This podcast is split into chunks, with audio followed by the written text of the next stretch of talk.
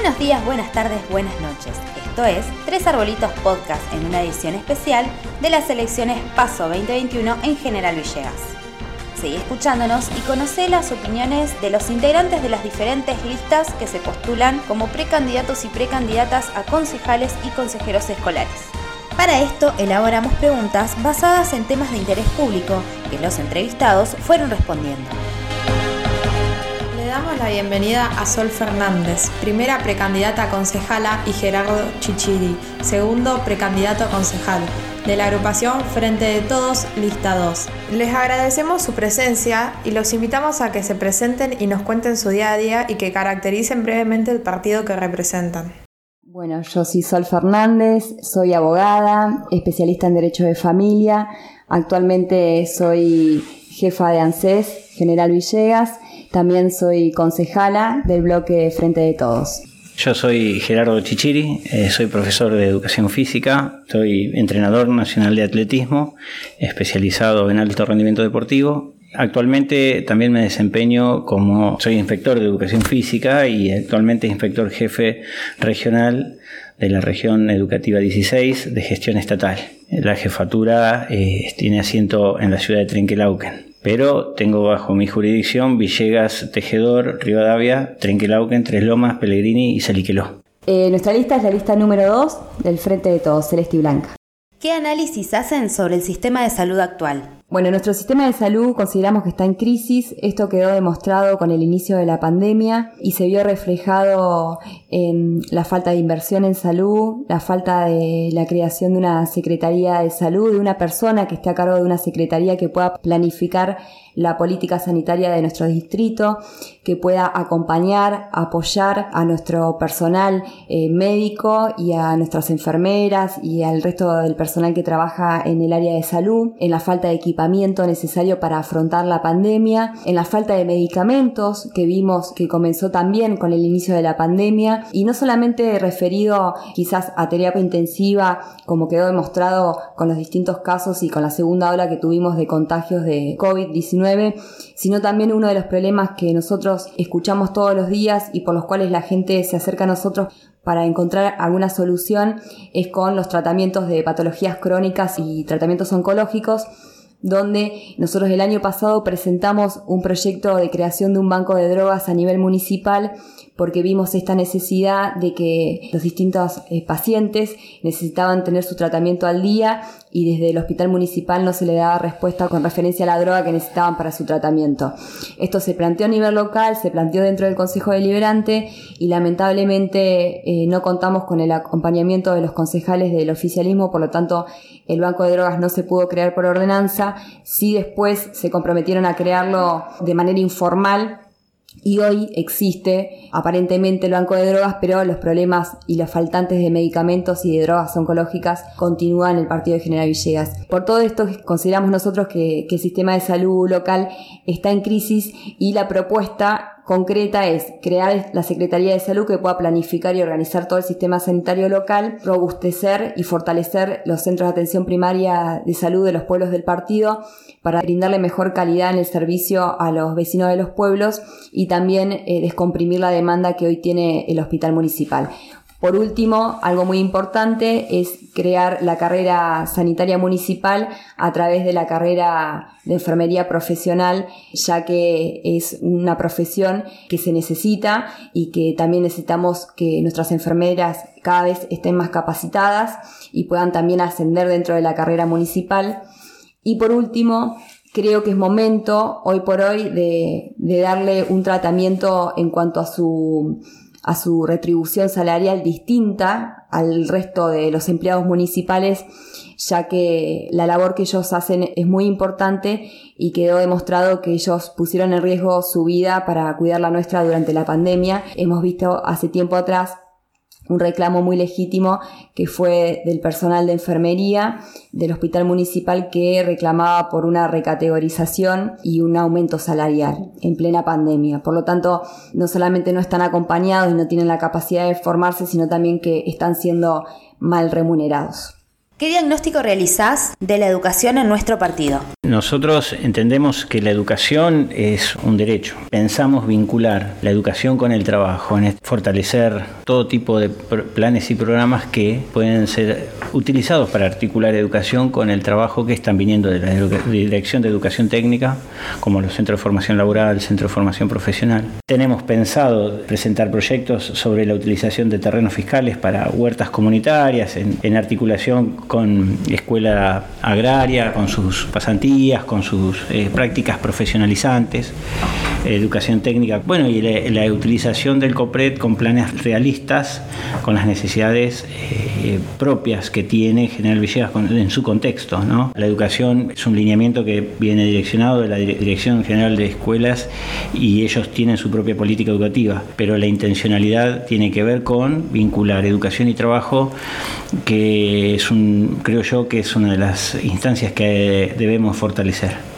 ¿Qué piensan sobre el desarrollo de propuestas culturales villegenses? Pienso que las propuestas culturales de Villegas son insuficientes o casi inexistentes. Estuvimos recorriendo las distintas localidades y la cultura está olvidada. Comisiones están cansadas, acobardadas y bueno, son patrimonios eh, de cada localidad que hay que conservar a, toda, a lo que dé lugar porque es un patrimonio histórico. hablo de los museos, hablo de, bueno, los talleres también, los talleristas están muy mal, están muy cansados. Nosotros, nuestros proyectos tienden a vincular siempre la cultura con la sustentabilidad. Tenemos pensado registrar artistas y trabajadores de la cultura en general y poder acompañarlos a ellos a desarrollar estas habilidades. También pensamos elaborar convenios con asociaciones civiles e instituciones intermedias para compartir espacios y vincular, como dije, a generar también un, circuito de turismo eh, cultural. Hay espacios en Villegas que, que, pueden ser utilizados para esos fines y solo hay que rescatarlos, hay que tener la voluntad política, la decisión política de hacerlo. A lo que el deporte se refiere, también pensamos en sostener eh, el deporte como una posibilidad de, sustentar las familias.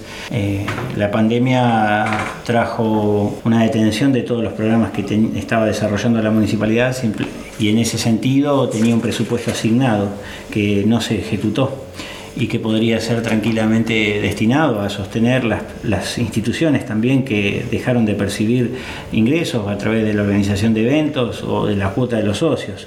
Yo creo que por ahí asignarles más recursos a las instituciones eh, se puede traducir en más beneficios para los socios, para los trabajadores. Eh, también pensar eh, políticas o estrategias para los gimnasios y los instructores y la gente que tiene grupos a cargo donde están trabajando y se vieron dificultados ante el hipotético caso de otro nuevo pico o brote de COVID. Eh, por otro lado, eh, desde la Secretaría de Deporte impulsar políticas de promoción y difusión de actividades deportivas y que también puedan tener una trayectoria en los deportistas dentro de, su especialidad. El deporte se entiende, el deporte también es recreativo. Eh, hay una mirada, algunos no que les interesa la competencia y sin embargo hacen deporte como algo placentero y lúdico. Otros tendrán su impronta y buscarán en, el deporte el valor que tiene preventivo en la salud y el mejoramiento del condicionamiento general. Es decir, eh, para cada una de las necesidades y que las tenemos relevadas, también tenemos proyectos para, para, los para que los alcance a todos. ¿Creen que los ciudadanos villeguenses vivimos seguros? Creo que, que, hay que mejorar muchos aspectos de la seguridad y yo lo dividiría en dos partes. En primer lugar, para vivir seguros y tranquilos en nuestra comunidad necesitamos dos cosas que son esenciales. Primero, que haya, que se nombre un secretario de seguridad, que hoy tenemos esa secretaría hace varios meses acéfala y que además la vienen ocupando personas que no son idóneas para el cargo. Por otro lado, creo que es muy necesario impulsar eh, y acelerar el nombramiento del ayudante fiscal. Nosotros acá en General Villegas no tenemos fiscalía propia, pero sí tenemos una delegación que depende de Trenquelauquen, por eso se llama ayudantía, y por otro lado, debemos eh, trabajar, ¿sí? y en eso se dirigen nuestras propuestas, en la prevención del delito. ¿Cómo trabajamos en la prevención del delito? Bueno, por ejemplo, tenemos un proyecto de parque seguro. Nosotros creemos que en nuestro parque municipal eh, tiene que poder disfrutarse en el tiempo nocturno. ¿no? Sabemos todos que en el parque municipal falta iluminación, falta señalización, falta guardia urbana. Eh, entonces creemos necesario que hay que apuntar eh, a un plan estratégico de un parque seguro. Eh, por otro lado, también venimos pensando en proponer la creación de distintos corredores seguros. creemos que es necesario un corredor en la Chazaín Sur de la ciudad cabecera porque hay mucha circulación de menores de edad hacia las escuelas y hacia los diferentes campos deportivos que tenemos. Una de las cosas que creemos necesarias es eh, fortalecer, eh, incrementar el personal y capacitar a la Guardia Urbana y también a la Policía Comunal. Sobre derechos humanos, diversidad y género. ¿Cómo ver la inclusión de las diversidades de género y el abordaje del tema de los derechos humanos en la sociedad villayense? Creemos eh, sumamente necesario crear la dirección de género y disidencias. Creemos que hay que dotarlo de un equipo interdisciplinario con trabajador social, psicólogo, abogado, que pueda realizar un seguimiento por ejemplo, en los casos de violencia familiar, donde se asista a la víctima, se la pueda asesorar jurídicamente y después haya también un acompañamiento.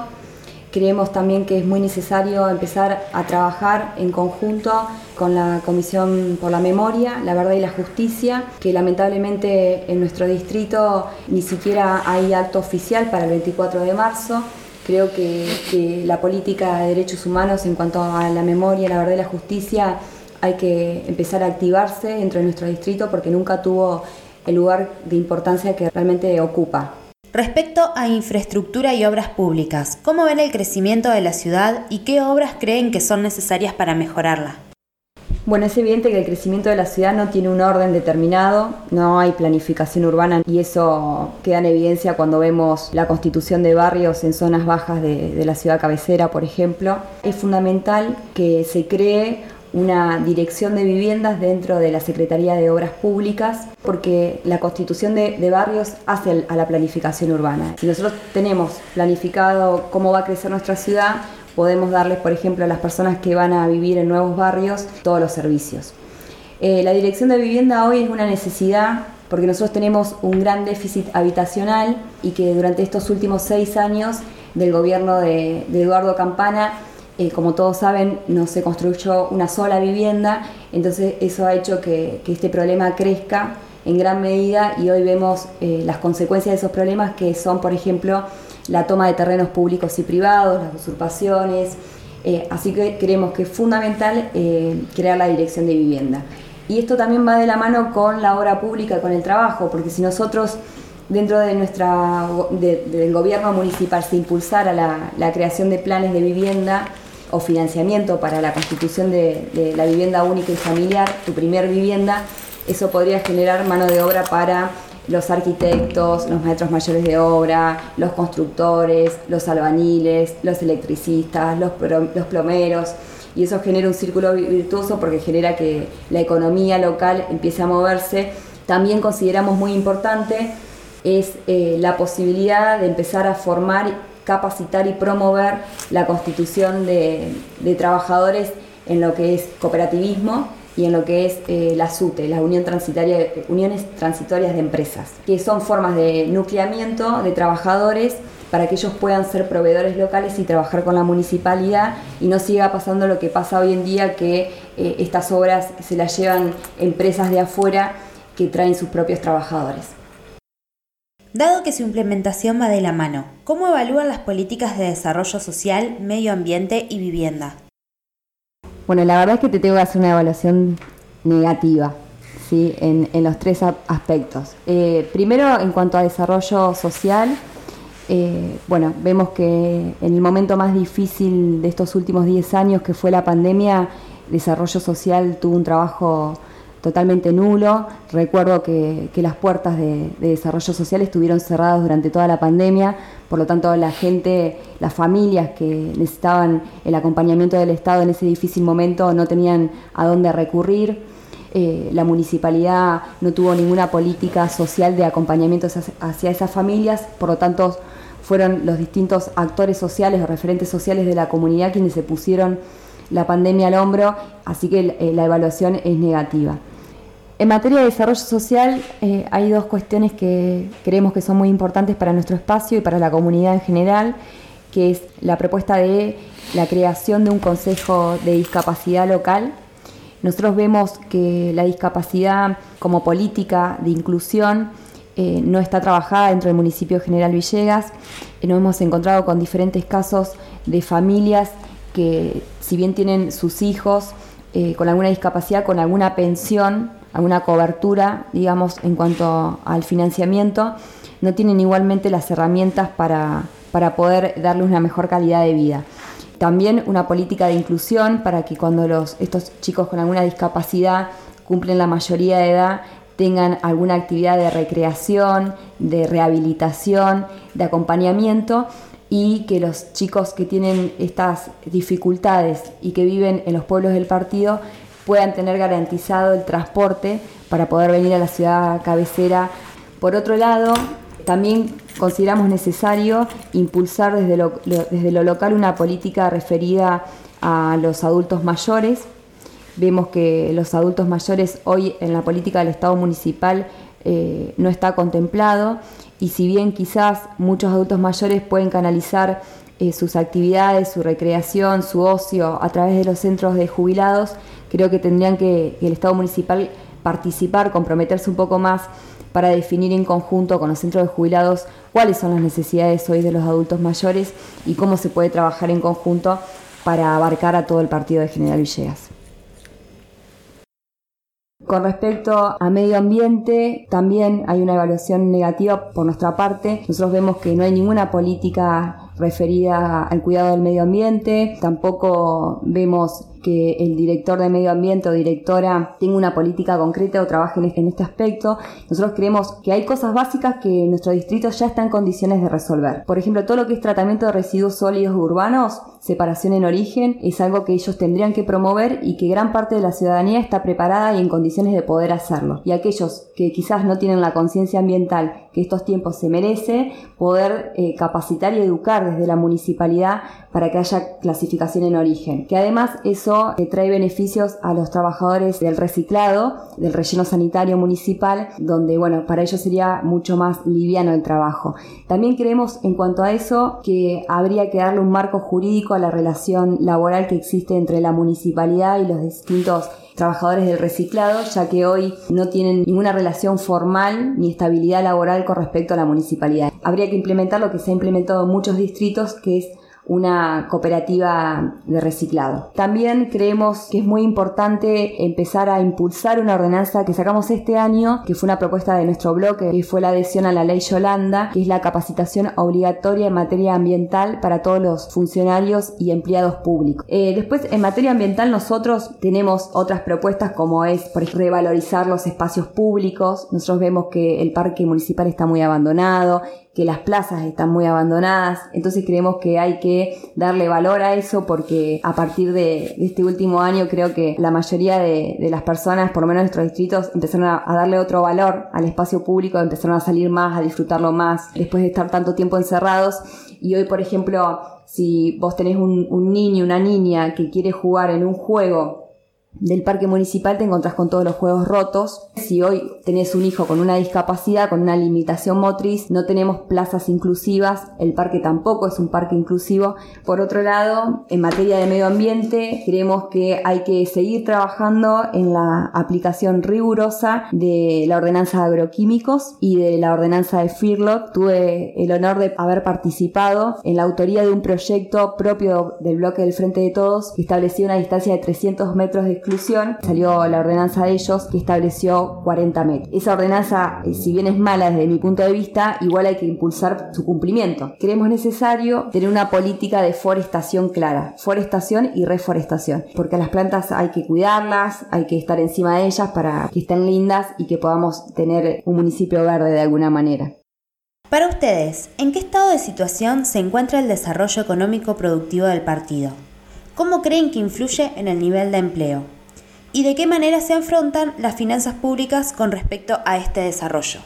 Nosotros pensamos fomentar la generación de trabajo a través de capacitaciones en oficios, visibilizando y dando una oportunidad a quienes trabajan en forma precaria a través de una preparación que les permita incorporarse a un trabajo formal y hasta constituirse en proveedores del propio municipio. Alentar el nucleamiento y organización de trabajadores constituyéndose en una unión transitoria de empresa y de este modo poder ofrecer al municipio una alternativa local a las grandes empresas de afuera, cuando las obras, por su envergadura, exceden las posibilidades de las pequeñas empresas locales. El objetivo de esta propuesta es promover la mano de obra local, fomentar la generación de pymes locales y apoyar las que ya existen para impulsar la generación de fuentes alternativas de trabajo. Firma de convenios de trabajo entre el municipio y las dos escuelas técnicas con las que cuenta Villegas, orientados a la inserción laboral de los jóvenes egresados y de aprovechamiento de los recursos de las escuelas durante las prácticas de los estudiantes. Eh, bueno, en cuanto al desarrollo productivo local, vemos que no existe en el partido de General Villegas. Para lograrlo es necesario darle valor agregado a la materia prima que producimos y para eso es fundamental gestionar en nuestros parques industriales y en nuestro distrito tres servicios básicos para que las empresas se instalen en General Villegas, que son el agua, el gas y, y la energía. Necesitamos que se gestione ante las autoridades correspondientes el agua, el gas y la energía para poder incentivar a distintas eh, empresas para que vengan a instalarse en General Villegas y eso genere mano de obra local.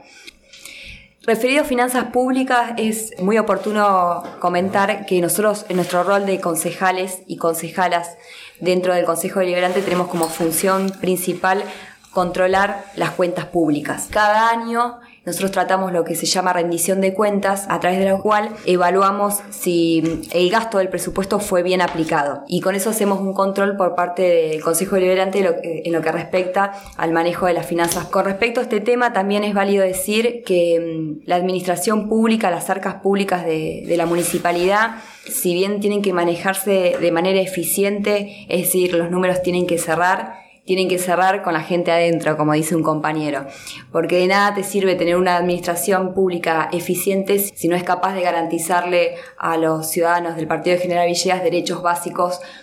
¿Cuál es para ustedes el rol del Estado municipal en nuestro partido?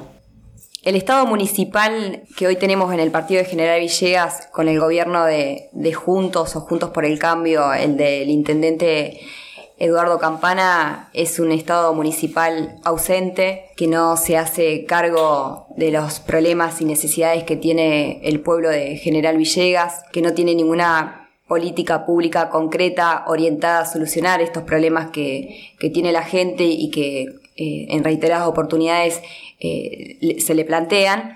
Eh, por lo tanto, es la peor versión que podemos tener de un Estado, ¿sí? porque un Estado puede ser quizás ineficiente o inoperante en algunos aspectos de su política, pero muy distinto es que directamente el, Estado esté ausente, no esté y no dé ningún tipo de respuesta. ¿Cómo creemos que tiene que ser el Estado municipal? Nosotros creemos que el Estado municipal, en primer lugar, tiene que estar conducido por una persona que tenga el carácter y la determinación de llevar políticas públicas adelante que puedan hacer que crezca el partido y que se desarrolle la comunidad para que se pueda desarrollar la familia y para que se pueda desarrollar las personas. Creemos que tiene que ser un Estado presente, acompañando todas las políticas públicas del gobierno nacional y el gobierno provincial y además tiene que tener el desafío y la determinación de tener una política pública municipal propia. Para finalizar, les queremos dejar un minuto de micrófono libre para que se dirijan a la ciudadanía y nos cuenten también en qué plataformas virtuales y espacios físicos les podemos encontrar. La situación en general en todo el distrito es, de ausencia total del Estado municipal, con el agravante que en las localidades, en los pueblos, están todavía aislados encima. Por lo tanto, apelo a todos los ciudadanos del distrito de General Villegas que reflexionen, analicen las respuestas que han recibido del gobierno municipal, las oportunidades, las propuestas, que piensen en las alternativas que le puede brindar Sol Fernández y quien les habla si tenemos la oportunidad de, ser gobierno. Nosotros tenemos mucho para aportar porque somos un grupo que todavía somos, bueno, Sol es muy joven, pero yo también lo soy, tengo muchas ganas de cambiar la realidad y transformar la realidad de General Villegas. Estoy a disposición los que me conocen saben, me entregué en todos los espacios, en todos los lugares que estuve trabajando, lo hice a conciencia, muy responsablemente, y ahora estoy en este lugar. Y estoy precisamente porque lo elegí. Voy a cumplir mi, mi función con la misma responsabilidad y compromiso de siempre. Por eso le pido a toda la población que lo piense, lo analice y realmente eh, nos vote, porque necesitamos una oportunidad. Bueno, le pedimos a los ciudadanos que este 12 de septiembre voten por la esperanza, que voten por la lista del Frente de Todos, que también expresar que es la oportunidad que tienen para mostrar su disconformidad con el gobierno municipal eh, y decirles que no todos los gobiernos son iguales que podemos estar mejor, que conocemos cuáles son las necesidades y las demandas de, la población y también sabemos cómo resolverlas y darle una respuesta. Bueno, pueden encontrarnos en nuestra unidad básica en calle Moreno al lado del Cabildo y a través de nuestras redes sociales, eh, Instagram, Todo General Villegas y también a través de la página de Facebook Todo General Villegas. Les deseamos mucha suerte a ustedes también en el crecimiento de su medio y bueno, por supuesto que les pedimos su acompañamiento y su voto para esta de 12 de septiembre. Gracias a ustedes por la invitación y felicitaciones por este emprendimiento y saber que también cuentan con nuestro apoyo ustedes y todos los emprendedores del distrito de General Villegas. Bueno, muchas gracias Sol y Gerardo por acercarse a nuestro espacio y por darnos la posibilidad de crecer como un medio alternativo. Les deseamos muchos éxitos para estas elecciones. Si llegaste hasta acá y te gusta lo que hacemos, podés ayudarnos siguiéndonos en las redes sociales como Tres Arbolitos Medios, en Spotify, YouTube, Instagram, Facebook y ahora también en TikTok. Además, podés ayudarnos económicamente entrando a cafecito.app barra tres arbolitos medios, donde invitándonos a un cafecito podés aportar desde 100 pesos en adelante para que este medio independiente pueda seguir creciendo en General Villegas.